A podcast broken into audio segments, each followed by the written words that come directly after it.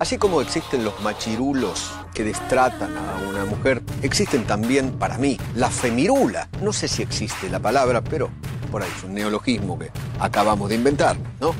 Si hay un machirulo, que es un macho que se comporta como, como, como, una feminista que, que, que exagera, para mí es una femirula. Para mí es una femirula.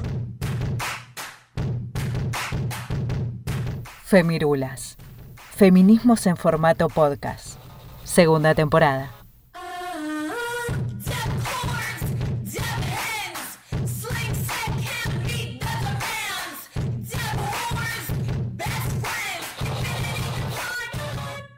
De las personas que viven en la pobreza en Argentina, el 62% son mujeres.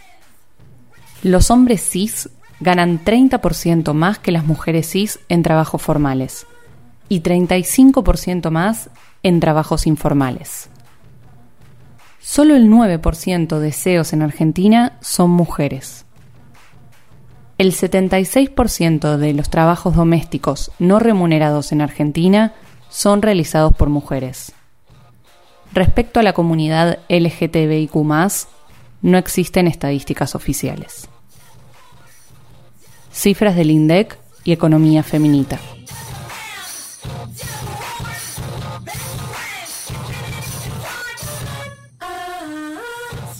Bienvenidos amigues, capítulo 45 de Femirulas. Hoy vamos a hablar de laburo. En los años 60 comienza una irrupción masiva de las mujeres en el mercado laboral, en las que dejan de estar en el ámbito privado, el doméstico, la ama de casa devota, para lentamente insertarse en el ámbito público.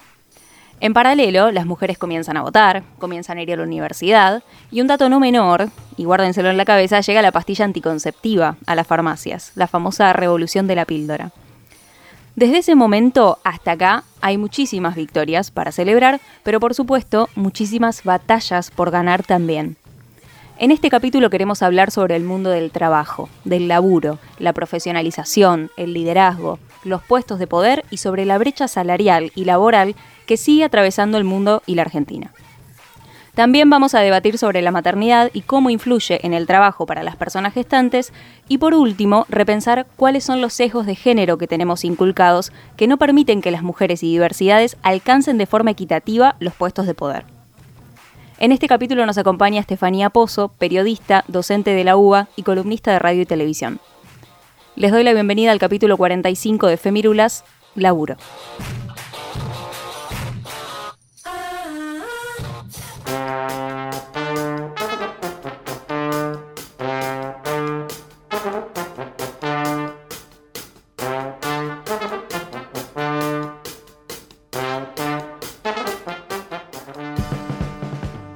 Debatimos sobre el laburo, se nos pueden ocurrir 20 millones de desigualdades diferentes, las cuales vamos a estar hablando hoy a lo largo del capítulo, pero una de las primeras en las que pensamos cuando nos referimos a este tema es la brecha laboral. Y a Steffi Pozo le preguntamos justamente de qué hablamos cuando hablamos de brecha laboral en relación al género de los trabajadores. La brecha laboral en relación al género que existe entre los y las trabajadoras tiene que ver con todas las diferencias que existen entre, en principio, varones y mujeres, pero sabemos que eh, no son los únicos dos géneros que existen. Entonces podríamos decir que son las diferencias que existen entre las masculinidades, que suelen ser las más favorecidas en el mercado de trabajo pago, y el resto de las identidades. Em, las formas de medir esas diferencias pueden ser, por ejemplo, a través del salario, que es la brecha salarial, también podemos medirla a través del acceso o la imposibilidad de acceso a los puestos de mayor jerarquía, que conocemos como techos de cristal, la imposibilidad de ascender, eso se suele conocer como techos eh, perdón, pisos pegajosos, y también podemos pensar como brechas de género a las paredes de cristal, que son las maneras en las que se van eh, conformando algunos sectores masculinizados y otros feminizados en el mercado de trabajo. Un ejemplo clásico es la construcción, por ejemplo, y eh, la enfermería, eh, que suele ser mayoritariamente, o, solía ser mayoritariamente de mujeres, la docencia también. Esas brechas es lo que se conoce, esas diferencias es lo que se conoce como brechas laborales en relación al género en el mercado de trabajo. Pisos pegajosos, techos y paredes de cristal. Estas son nuestras principales barreras a la hora de hablar de brecha entre hombres y mujeres en lo que es el contexto laboral. Y digo así, hombres y mujeres con ese binarismo explícito que lo caracteriza, porque no hay estudios, no hay estadísticas, no hay cifras que representen cuál es la situación de otras identidades. Y una vez más, esto no es casual. El machismo opera en todas las esferas de nuestra vida, que es algo que decimos en todos nuestros capítulos, y tomemos algunos de nuestros últimos capítulos solo a modo de referencia. Deporte, medios de comunicación, placer, humor, cárceles, todos atravesados de una u otra forma por estos mandatos patriarcales y hoy sumamos uno más, el laburo. Sí, cuando Steffi nos respondía, nombró muchos conceptos que podrían tener un desarrollo muy largo, ¿no? Esto de brecha salarial, techo de cristal, paredes de cristal. Pero como no podríamos hacer un capítulo de cinco horas, yo me anoté en un, acá en un Word dos cosas que quería sí o sí decir y que podés ir y googlearlas ahora mismo. Uno es el tema del salario, porque muchísimas veces me crucé con gente que cree que la brecha salarial no pasa más, sobre todo tal vez en ámbitos más empresariales, como que eso ya no sucede. Y sí pasa. Hoy los varones en Argentina solamente tienen un 30% de ingresos mayores a las mujeres. Eso sigue sucediendo. Así que estar en un universo en el que pensás que no sucede, hay que salir de ahí. Y después, esto de nombrar el techo de cristal, estas barreras invisibles que tienen las mujeres en el mercado de trabajo, incluso hay ciertas autoras feministas que ahondan en eso y hablan de laberinto en vez de techo de cristal y nombran que tal vez, en ciertas clases sociales, con ciertos privilegios por supuesto, tal vez el techo de cristal se rompió, pero no se deja de estar inmerso, inmersa, inmerse en el laberinto de desigualdades. Entonces, esto era lo que para mí era interesante traer, que no basta con que haya mujeres en puestos laborales o mujeres en puestos de liderazgo y ya está, la brecha laboral se va a cerrar. Hay que tener en cuenta todos estos conceptos que nombraba Steffi hay ciertas empresas que aplican perspectiva de género y tienen paridad, por ejemplo, entonces piensan que ya está, que la equidad laboral es algo que naturalmente se va a dar. Y eso es un espejismo, no es real. La brecha nunca se va a cortar y nunca se va a cerrar, mucho menos, si no hay compromiso y reflexión a nivel individual, colectivo, y si no hay perspectiva de género aplicada realmente en todos los procesos. Sí, y resaltar sobre todo esto que decías vos de la teoría del laberinto, eh, Nati, porque pueden haber un montón de mujeres en puestos de poder, ponele. Pero, ¿cuánto les costó llegar ahí? ¿Cuántos obstáculos tuvieron que sortear para poder llegar ahí? A diferencia de los hombres, que tal vez es un camino muchísimo más lineal, ¿no? Y, me quedé pensando también en esto que decías, que, hay muchos hombres que dicen, ay no, pero no existe la brecha laboral entre los hombres y las mujeres y todo eso. Y es como que hay mucha gente que se quedó en el momento en el que, bueno, como ahora las mujeres ahora pueden laburar, estamos todos en la misma situación. No funciona así, loco. ¿En qué época te quedaste? Como hay un montón eh, de complicaciones eh, que son profundísimas y que suceden y no porque una mujer trabaje va a estar en las mismas condiciones que un tipo que trabaje, claramente.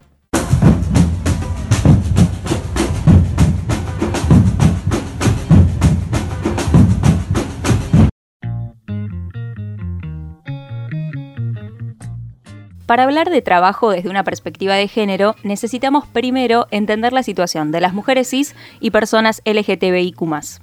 Estefanía Pozo, nuestra invitada del día de hoy, nos respondía esto.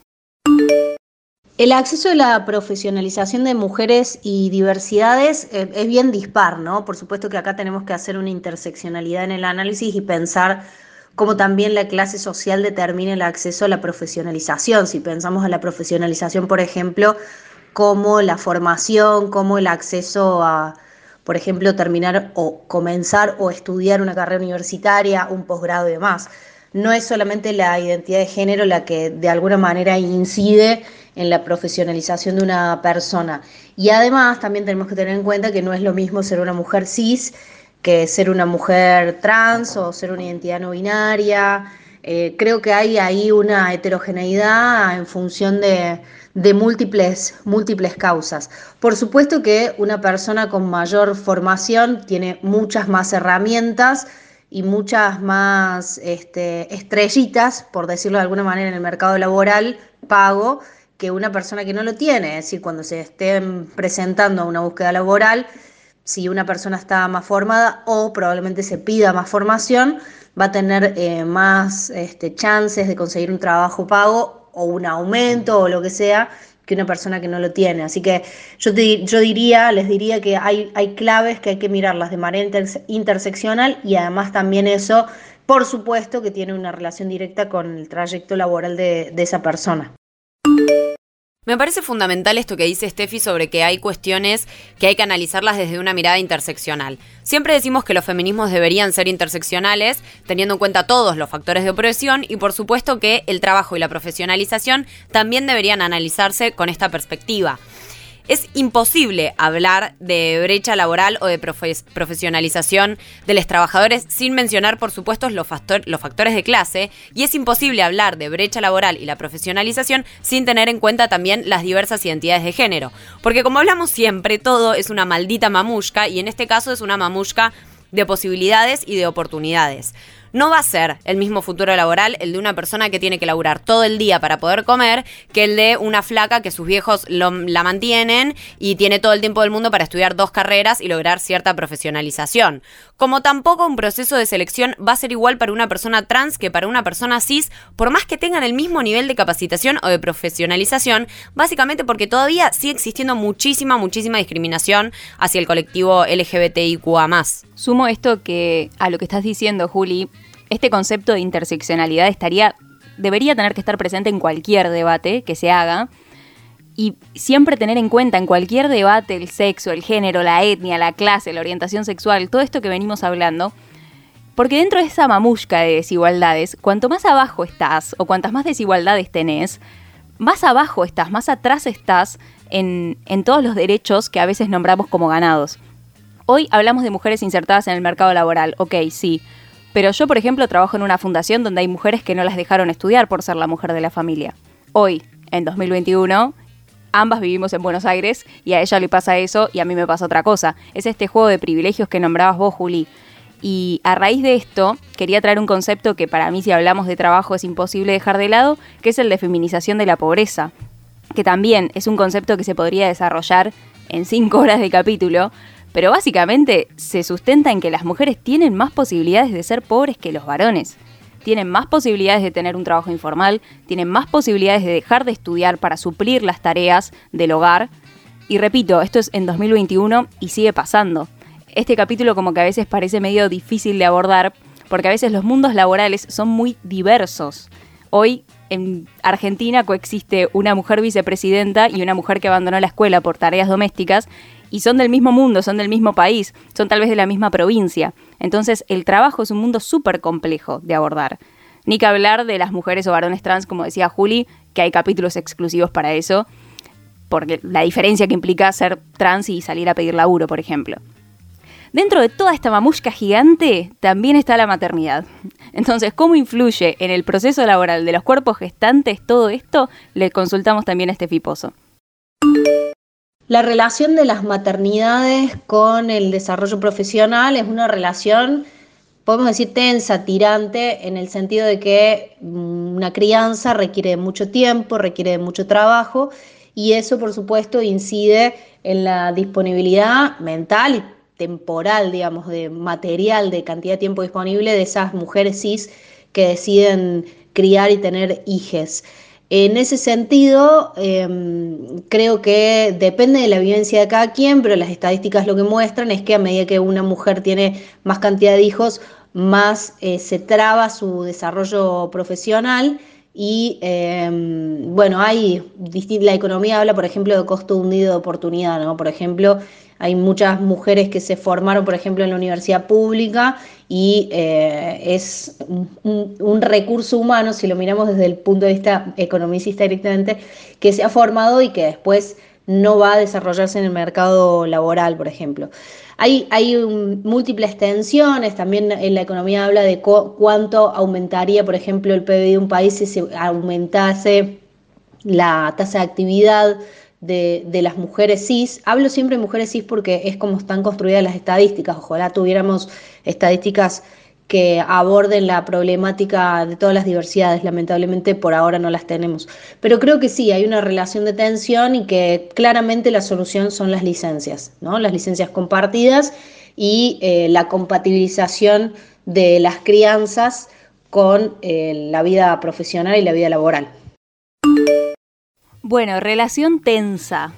Pienso que cualquier proceso que quiera atravesar una persona gestante, tenga hijes o no los tenga, está atravesada por la maternidad. Me parece que es un mandato que está como ahí rondando, que tenemos y que está siempre presente. Y de hecho, cuando les nombraba al principio del capítulo la pastilla anticonceptiva, es porque no fue casualidad que las mujeres quieran empezar a trabajar y a la par exista una pastilla que te permita decidir no ser mamá o tal vez dilatar ese momento un poco más. Y esto está íntimamente atado al concepto de productividad, que también se puede desarrollar de forma muy larga, pero básicamente las mujeres siempre tuvieron menos acceso al mercado de trabajo porque se las consideraba menos productiva que los hombres por ser madres, por ser responsables del trabajo doméstico, por si se quedaban embarazadas, bla, bla. Se tenía que poner en el currículum si eras mamá. Yo lo he pensado en su momento ponerlo o no. No estamos hablando de hace 70 millones de años. Y de hecho, la pastilla anticonceptiva tiene cientos de debates, pero uno es la productividad, porque la pastilla hace a las mujeres más productivas. Te suprime el ciclo menstrual y te anula la posibilidad de ser madre por el tiempo que vos quieras. El debate tal vez sea si eso es empoderamiento o, sometimiento, pero se los dejo picando porque no es el momento, pero se relaciona con esto también. Y coincido plenamente con Steffi cuando nos plantea que las licencias compartidas son una de las soluciones, los jardines maternales también. Me parece que lentamente hay ciertas empresas que se empiezan a comprometer con esto y que empiezan tal vez a poner una licencia de paternidad más larga, pero claramente sigue siendo una cuestión clasista porque no la tenemos todos, pero probablemente la solución vaya por ahí. Si hay una distribución equitativa de tareas y si el Estado aparece y genera sistemas de cuidado, políticas públicas que contemplen todo esto y que se piensen desde la perspectiva de género, no sería necesario que las mujeres tengan que hacer malabares, no sería necesario que haya que hacer doble jornada laboral, sino que se empezaría a hacer todo de forma más equitativa y en consecuencia sin triples o cuádruples trabajos para las mujeres. Tal cual y me quedé pensando en el tema este de las licencias, ¿no? Como decimos siempre, eh, las leyes no salen de una burbuja, salen de un debate social y en este caso vivimos en un país que al 2021 tiene una licencia por paternidad de dos días, uno, dos, y una licencia por maternidad de meses que luego se pueden extender a más meses, o sea, de repente te encontrás teniendo seis meses de licencia por maternidad si quisieras extenderlo, mientras que los padres tienen dos. Entonces, analicemos un rato estas cifras, analicemos un rato esta ley que hoy en día eh, es una de las licencias por paternidad más cortas de todo lo que es América Latina. Y esa es la sociedad en la que estamos inmersos y no es casual. Iro, vos te quedaste pensando en las licencias, que a mí me impactó mucho cuando me empezó a pasar en compañeros docentes que iban a ser padres y madres y de golpe, o sea, no eran las mismas licencias las que tenían y era como demasiada la diferencia, eso, tres meses contra dos días, era demasiado. Eh, pero yo me quedé pensando en el término de productividad, ¿no? Como que generar dinero, o sea, trabajar para generar dinero es la única productividad eh, habilitada y efectiva y considerada como importante para la sociedad capitalista en la que vivimos y menosprecia como el trabajo que conlleva también estar en, estar en la casa, ¿no? Digo, anteriormente, ahora sabemos que este puede pasar como no, pero digo, estar en la casa, ocuparse de les hijes, ocuparse muchas veces también de, la, de la administración de la economía, digo, como un montón de cuestiones que son sumamente importantes y que el día de hoy podemos decir, bueno, sí, un poco se este, avanzó con eh, el reconocimiento, por ejemplo, para los aportes jubilatorios de eh, esto, haber estado ¿no? en casa, las amas de casa y demás, que me parece buenísimo, pero también considerarlo productivo, porque digo, es eh, la crianza, el acompañamiento también de las futuras generaciones, es como también desde dónde tomamos el término de productividad, ¿no? Me quedó como picando un poco eso.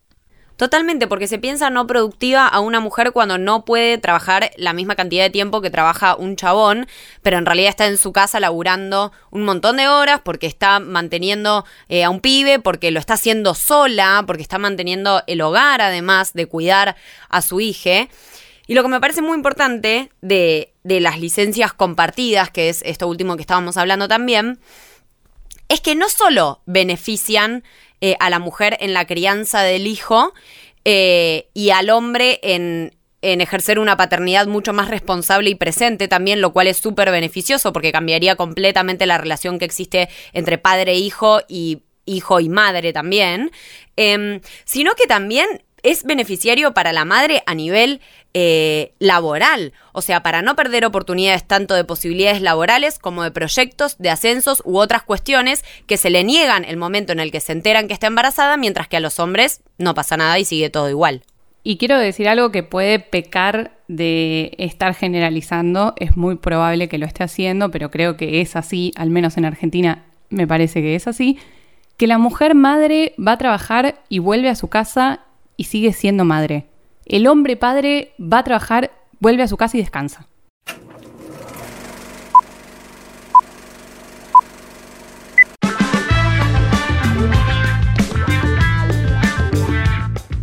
Si hay algo que tenemos que reconocer también son los imaginarios de los distintos trabajos, condiciones laborales y roles que pueden tener las personas a lo largo de su vida productiva, vamos a decirlo así, con entre muchas comillas, y laboral, ¿no? Este, alrededor del mundo.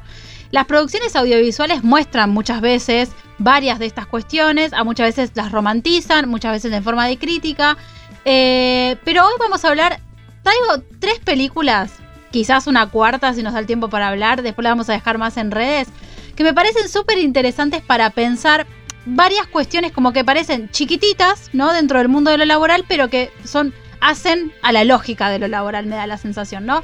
Y la primera que quiero decir es una peli que ya la hemos dejado en redes, ya la hemos recomendado, que se llama Planta Permanente, es una película argentina del año 2019, eh, una de las últimas producciones de la gran Rosario Blefari, eh, que lo que cuenta son eh, cómo es el mundo y cómo son las condiciones y cómo son las dinámicas de trabajar en el Estado, ¿no? Son, tenemos dos empleadas este, del servicio de limpieza en distintas unidades este, estatales, como pueden ser ministerios, secretarías y demás. Bueno, ¿qué tipo de obstáculos, qué tipo de cuestiones, qué tipo de dinámicas lógicas tienen que sortear para poder este, trabajar en paz, ¿no? Porque, vamos a decir la verdad, muchas veces, aunque el trabajo sea lo más... Em, vamos a decirlo, legal posible, digo, en blanco, con todos los derechos y demás, te hacen pasar un montón de obstáculos que no están buenos. Digo, esa famosa frase derecho de piso, y esta película lo muestra, pero totalmente, digo, la mayoría de las veces cuando, cuando trabajás para el Estado, primero tenés que ser monotributista, o sea, eso es es terrible y tenés que pasar años estando así hasta que te efectivicen y te pasan a planta, ¿no? Lo que se llama y eso no lo puede sostener todo el mundo tampoco. Es como algo a revisar. Me parece que esta película lo muestra muy bien desde pequeñas secuencias, ¿no? Como, bueno, se quedó el comedor libre en el ministerio. ¿Quién agarra la, la consignación para poder emplearlo? Bueno, todas las luchas que tienen que llevar para eso. Son pequeñas secuencias, pero están realmente muy, muy, muy bien llevadas a cabo. Así que se las recontra recomiendo. Está buenísima. Eh, otra peli que también me pareció sumamente interesante. Ah, eh, Planta Permanente está en Cinear para verla de forma gratuita. Eh, este documental que también traigo del 2019 que se llama American Factory está buenísimo porque habla de las multinacionales, ¿no? Y acá nos vamos a Estados Unidos, porque de repente una empresa quiebra en Estados Unidos, la compra una multinacional china eh, entonces, bárbaro, dicen les empleados, eh, no nos quedamos sin trabajo, buenísimo. No, acaban de empezar a trabajar bajo las leyes laborales de China, que son completamente distintas a las que tenemos la mayoría de los países, digo, en Occidente, ¿no? Eh, son jornadas laborales mucho más largas, ni hablar de los sindicatos, ni hablar de las licencias, digo, eh, muestra un costado como bastante, bastante turbio de esta cosa de trabajar en serie, ¿no?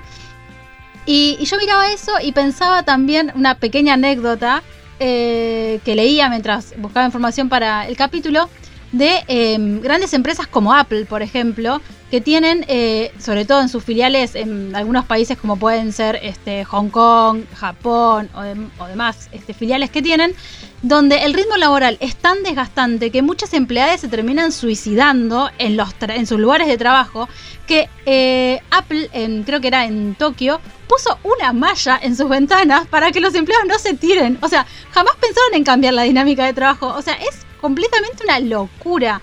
Este, y después no salen las películas de Steve Jobs como un gran este, héroe de la tecnología y cuando uno empieza a escarbar es como, mmm, qué dudoso todo esto. Así que nada, eh, American Factor está buenísimo porque se ven como las distintas lógicas de, de, grandes países capitalistas, ¿no? Así que nada, está muy buena como para pensar ese tipo de cuestiones. Eh, y por último, un documental que no trata específicamente de las condiciones laborales, pero que sí muestra varios aspectos de, lo que es este, la vida en el trabajo, en los distintos trabajos, que es un documental de 2015 de Michael Moore, que se llama ¿Qué invadimos ahora? Michael Moore, este documentalista estadounidense que hizo Bowling for Columbine, digo, varias, em, varias películas documentales que tratan temas bastante actuales en los momentos en los que salieron. Eh, y él lo que hace es como ir a distintos países y obviamente en modo de parodia, dice, bueno, ¿qué podemos robar nosotros los yankees a este país? Entonces, por ejemplo, va a Italia y dice, bueno, ¿cómo son sus leyes laborales? Entonces, nada, entrevista a un par de italianes donde, bueno, nosotros, por ejemplo, tenemos vacaciones pagas, eh, aguinaldos. Claro, eso en Yanquilandia no existe. Entonces, como que Michael Moore dice, bueno, nos robamos esto y lo llevamos para eh, Estados Unidos se va a, no sé, eh, Países Bajos. Bueno, ¿cómo son acá las jornadas laborales? Bueno, las jornadas laborales son de seis horas eh, y eh, todos salimos y podemos ir a tal lugar que tenemos descuento con nuestro pase, no sé qué. Ah, bueno, no, nosotros no tenemos eso. Lo y va como desenmascarando un montón de faltas que todavía tienen la mayoría de los sistemas laborales del mundo, ¿no?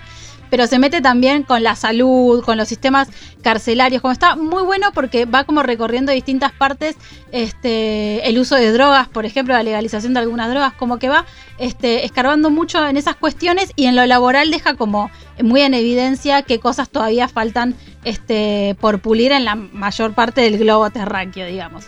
Así que bueno, eso como para que lo podamos debatir hoy aquí, para que se lo lleven anotaditas ahí las películas para verlas el fin de semana y en redes le dejamos más para que después se sigan poniendo al día con todas estas pelis que nos permiten seguir debatiendo cuestiones del laburo.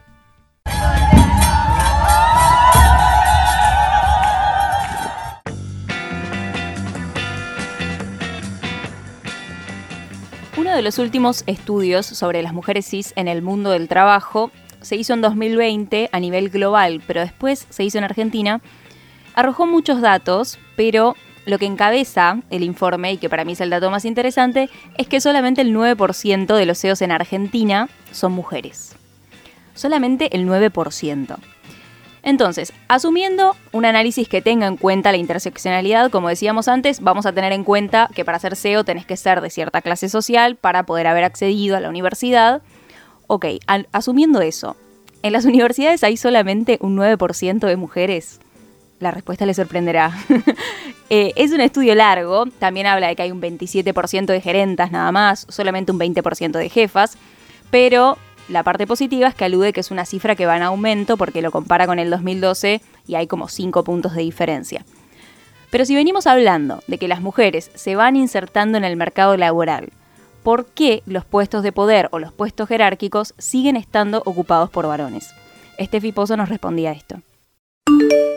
Creo que hay un concepto que el feminismo desarrolló bastante, que es eh, el techo de cristal, que tiene que ver con todas aquellas mm, barreras invisibles, pero que están, que le ponen freno al desarrollo profesional de las mujeres eh, claramente eso lo explica y también hay otra parte que es puro sexismo internalizado, naturalizado, es decir, eh, las mujeres como género, como construcción de género, tienen ciertas habilidades que mm, no se demandan como características de una persona que tiene que estar a cargo de la conducción de equipos o de empresas, ¿no? Suelen ser, eh, por ejemplo, las características más ligadas a la emoción, a la calidez, si se quiere, y un hombre, por ejemplo, está más asociado con, con el riesgo, con el liderazgo, con la racionalidad, bueno, todas estas cosas que son puro sexismo, porque son construcciones sociales alrededor de los géneros, también explican un poco por qué eh, sigue siendo una lista larga de características masculinizadas las que se valoran y que además en ese sentido no es posible que una mujer eh, o, no se les permiten a las mujeres porque una mujer, por ejemplo, que es eh, muy decidida puede llegar a ser considerada como mandona, entonces en un hombre se avala y en una mujer no. Bueno, creo que tiene que ver con, cómo se construyen las características de los géneros y qué se le permite a cada género Em, y acá no. Eso es sexismo. Después tenemos la brecha, eh, perdón, el techo de cristal, el, techo de cristal que también un poco explica esto otro que decíamos recién. Me quedo acá con dos frases, con dos conceptos que tiró Steffi, que es las lógicas de poder y los roles de género, ¿no? O sea, me parece que son sumamente peligrosos porque nos, nos dan cuenta de cómo no permiten avanzar a los grupos y los colectivos que el orden patriarcal no quiere que avancen. Digo, me parece que estos roles estandarizados se reproducen porque sirven al orden patriarcal que quiere que sean eh, los hombres, o sea, obviamente los hombres cis, ¿no? Este, quienes están en esos lugares de poder para seguir reproduciendo estas lógicas injustas, digamos, eh, y que aparte es esto también eh, sumamente interesante, estas barreras invisibles, ¿no? Que no, muchas veces no son ni siquiera como percibidas, sino que forman parte de la propia dinámica que se da en los trabajos y que de una forma u otra termina diciendo, pero ¿cómo puede ser? Esto que decía Nati, ¿no? O sea, ¿cómo puede ser que sea solo un 9% este, de mujeres ocupen roles de liderazgo? No, o sea, más de la mitad de la población en Argentina eh, somos mujeres. Este, y también hablo en esta lógica eh, binaria por lo que dijimos antes de que no tenemos las estadísticas oficiales que puedan hablar de los demás colectivos, ¿no? Eh, me parece eso que hay que estar prestando como sumamente atención, estas cosas implícitas que están sumamente naturalizadas y que aparte llenan de otras construcciones cuando este, alguna mujer llega a esos lugares de poder, ¿no? Lo hemos visto con Cristina Presidenta, o sea, Cristina Presidenta, pero se le ha dicho de todo que yo creo que nunca escuché que se le dijera a un presidente varón todo lo que se le dijo a ella. Te pueda gustar o no, no importa, digo, cómo se la juzga y cómo se la este, directamente descalifica. Lo mismo pasa, fíjense ustedes, y vuelvo acá a las representaciones audiovisuales. Cada vez que hay una jefa que hay una directora, es siempre la malvada, es siempre una jodida, es siempre una resentida. Es como, loco, no puede ser. gracias a la reproducción de esas cosas, todavía estamos combatiendo esto, ¿no? Y bueno, es esperanzador que esas cifras vayan en aumento, ¿no? Que los lugares de poder sean cada vez más compartidos. Este, pero creo que todavía nos, nos falta mucho y empezar a prestar atención a estas cuestiones implícitas, a estas barreras eh, ocultas, invisibles, eh, nos va a ayudar también un montón a, poder lograrlo. Totalmente jefa con lo de Cristina Kirchner. Cuando yo escuchaba el audio de, de Steffi pensaba, literal, o sea, la primera persona que pensé fue Cristina. Eh, fue tipo automático. Y otra cosa que me hizo acordar también Em, fue una vez que vi un video en internet que es espectacular del 2017 cuando eran las elecciones en Estados Unidos eh, y los candidatos eran Donald Trump y Hillary Clinton y un periodista estaba ahí en un evento que habían hecho los Trump supporters y les preguntaba eh, por qué van a votar a Donald Trump y no a Hillary, ¿no? Y en un momento le pregunta a una mujer eh, y la mina le dice, no, lo que pasa es que el temperamento de las mujeres es muy inestable y en cualquier momento puede empezar una guerra mundial. Todo eso lo dice una mujer, ¿eh? Y el periodista se la queda mirando y le dice, pero todas las guerras que hubo en la historia de la humanidad las empezaron los hombres. Y la mina se lo, se lo queda mirando así y no sabe qué decir y se va, ¿entendés? Como que, claro, ¿qué, qué, qué es ese imaginario eh, horrible y errado y fallido y, y y falso que tenemos, ¿no?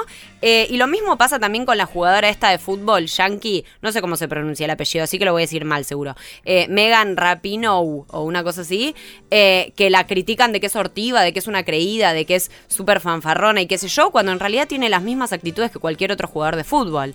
Em, el sexismo está tan, tan, tan calado adentro de nuestros cerebros que es muy difícil combatirlo y existe acá en Estados Unidos o en la China mismo como todos estos problemas que fuimos hablando y tratando a lo largo del capítulo, la brecha salarial, la brecha laboral, el techo de cristal, el laberinto, en realidad son casi cosas que podrían estar solucionadas si no hubiera sesgos de género inculcados desde la infancia y como una vez más las infancias libres, la educación sexual integral, la perspectiva de género en todos los ámbitos, serían realmente la solución. ¿Por qué no nos escuchan? es como que todo empezaría a funcionar de forma más equitativa. Y incluso ayer, o hoy, no recuerdo, si estás escuchando el capítulo como al día, eh, Chirimbote puso un tweet que reba con este capítulo, en el que contaba, era el tweet de otra chica, y la chica contaba que su mamá era gasista matriculada, que la habían recomendado para un trabajo que cuando la llamaron, el, que ella atiende, el que, el que llamó se da cuenta que ella es una mujer, y le pregunta si sabía lo que era un caño y si estaba capacitada para hacer el trabajo a lo ella, cual claramente ya respondió que sí, porque es gasista matriculada, y le cortó diciendo que no necesitaba más de su trabajo, simplemente porque era una mujer. Entonces, ahí tenemos el ejemplo perfecto, esto que decía Steffi hace un rato, ciertos trabajos masculinizados versus ciertos trabajos feminizados, todos esos conceptos en realidad no son más que sesgos de género. Si entendemos el género como una construcción social, entendemos que a cada género se le asignó un trabajo.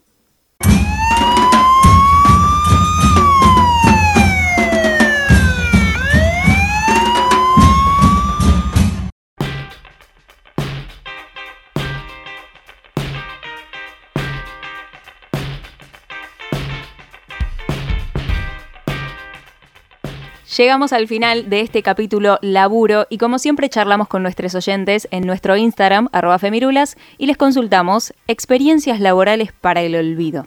Hubo más experiencias laborales para el olvido de las que quisiéramos tener por parte de nuestros oyentes. Sin embargo, me quedo con dos que me parecieron muy representativas y que también las estuvimos conversando a lo largo del capítulo. Acá nuestra primera oyente nos dice, cuando mi jefe iracundo, por fin después de tanta violencia verbal, un día rompió un box de vidrio. O sea que no le alcanza con machista, patriarca, bueno, todo lo que estuvimos hablando, sino que aparte violento. Combo del mal. Y un segundo oyente que nos dice la familia y el maldito modelo patriarcal hegemónico y del primogénito varón. En este caso yo no sé qué interpretan ustedes chicas, pero yo lo entiendo como estas empresas familiares donde sin duda muchas están eh, sesgadas por estos rasgos de género característicos y eh, el poder siempre, ¿quién lo tiene? El chabón. Entonces me pareció súper representativa. En mi caso me presento, soy Irina, me encuentran en Instagram como arroba soylairo. Me sumo a nuestros oyentes en eso de que quisiera tener menos experiencias para el olvido de las que tengo, pero lamentablemente me tocó, así que les cuento una como para tratar de ser sintética me tocó laburar en uno de los medios gráficos más grandes del país, muy feo, muy gorila, muy de derecha, muy todo lo que no, pero me tocó laburar ahí. Y, claro, saquen sus propias conclusiones. Y me tocó laburar ahí y mm, la experiencia es realmente para el olvido. Día del periodista, 7 de junio, me piden una nota. La iro sin poder de síntesis, como siempre. Mandé como cinco hojas de nota sobre García Márquez, su vida y demás solo a mí se me ocurre mandar una nota de García Márquez a un medio gorila, tan gorila. ¿Qué pasó? Me la desecharon. Tiempo después, elecciones, ganó Macri, por supuesto. Iro, nos vimos. Así que esa es una de mis experiencias para el olvido. Aquí Rocío Rivera, alias la jefa en Femirulas, en Instagram arroba la jefa del conurbano. Yo también tengo que decir que tengo varias experiencias para el olvido, ¿no? Siempre hablando este, desde un lugar de privilegio, donde pudimos acceder a una educación, pudimos acceder a oportunidades laborales y demás. Sintetizo en dos muy breves. Durante mucho, mucho tiempo fui profesora particular, daba clases particulares en mi casa, fuera de mi casa, eh, en distintos lugares. Y esto de eh, ser emprendedores es un poco duro porque muchas veces lo que me han cagado guita, me han robado libros, me han robado paraguas, o sea, no me han pagado. No, no, te pago todo junto a fin de mes y jamás, jamás viste ese dinero. O sea, le diste tus hojas, le diste todo. Muy, muy, muy terrible. Eh, la he pasado muy bien, pero he sufrido eso. Y después, bueno, también, Iro contaba de un medio de comunicación gorila. Yo trabajé en una escuela, pero recontra conservadora y gorila, pero zarpada mal. Un año y medio más o menos de acoso laboral, o sea, era muy obvio que nos querían que, renunciáramos este, y no renunciábamos, no nos iban a echar. Bueno, uno se afilia al sindicato, la jefa afiliada al sindicato, al otro día despedida por afiliación al sindicato. O sea, un hermoso momento este, que llevó como sus buenos y sus eh, malos momentos, pero bueno, aquí estamos, a intentar no repetir esas experiencias para el olvido, ¿no? Bueno, yo soy Julieta Penisi, alias Locutorta. La mía no es tan terrible, pero sí creo que tiene que ver con esta como con esta sumisión del empleado de no poder decir que no y acatar absolutamente todo lo que te dicen eh, tus jefes. Em, y a mí me pasó el primer día de trabajo de una Juli muy pequeña de 18 años em, en una empresa de ropa también, eh, que iba a trabajar como atención al cliente. A mí me habían dicho que yo ese día iba a trabajar 8 horas. Era un sábado. Yo llegué a la mañana, tipo 8 de la mañana. Eh, nada, pasa la mañana, no sé qué. O sea, yo visualicemos esto como muy pequeña, casi mi primer trabajo, ahí dispuesta a laburar con mucha vergüenza también de socializar, de no saber qué es lo que tenés que hacer, te están enseñando, como muy torpe todo. Y de repente cae la encargada y me dice, hoy te quedas, yo había llegado a las 8 de la mañana, hoy te quedas hasta las 8 de la noche, ¿no? Y yo tipo, no, ¿cómo? A mí me dijeron que yo hacía el turno de la mañana nomás. Me dijeron, ah, bueno, no, pero al final te tenés que quedar hasta el cierre. El primer día de trabajo trabajé 12 horas, estaba parada esperando que entre la gente con lágrimas en los ojos porque decía, no puedo creer que voy a tener que estar todo este tiempo metida acá adentro cuando a mí me dijeron otra cosa. Y nada, lo sufrí muchísimo porque era el primer día, no sabía ni qué carajo tenía que hacer, como que iba a estar 12 horas ahí sin saber muy bien qué era lo que tenía que hacer. Entonces la sufrí muchísimo y la pasé muy como el orto y para mí tiene que ver con esto de, encima sos nueva, ¿qué carajo le iba a decir? No, discúlpame, a mí me dijeron. No, chao, dale, sí, bajo la cabeza, laburo las 12 horas, no tengo ningún problema. Bueno, cierro la ronda. Aquí Nati Stanchi. Eh, mi experiencia también, para el olvido, es una de mis primeras experiencias laborales, eh, en las cuales era en una empresa llena de hombres, éramos ponerle 20 hombres y yo, con mis escasos, no sé, 18 años creo que tenía, no recuerdo.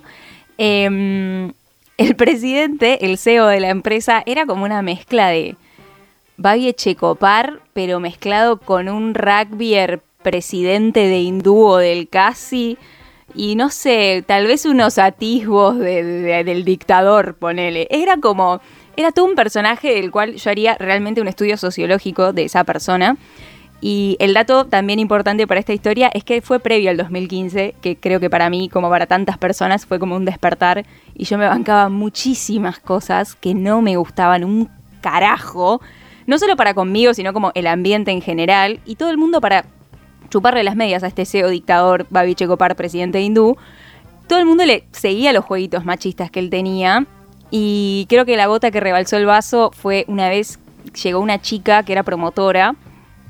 Le sacaron fotos sin que la chica se dé cuenta, tipo en el, en el momento del trabajo, y después se iban pasando las fotos desastre, desastre total ese trabajo, ese ambiente. Quiero creer que hoy está diferente, como les digo, fue hace bastantes años, sobre todo previo al 2015, y quiero creer que no sigue así, pero realmente era horrible estar ahí y me bancaba un montón de cosas que hoy no me banco ni a palos, ni a palos.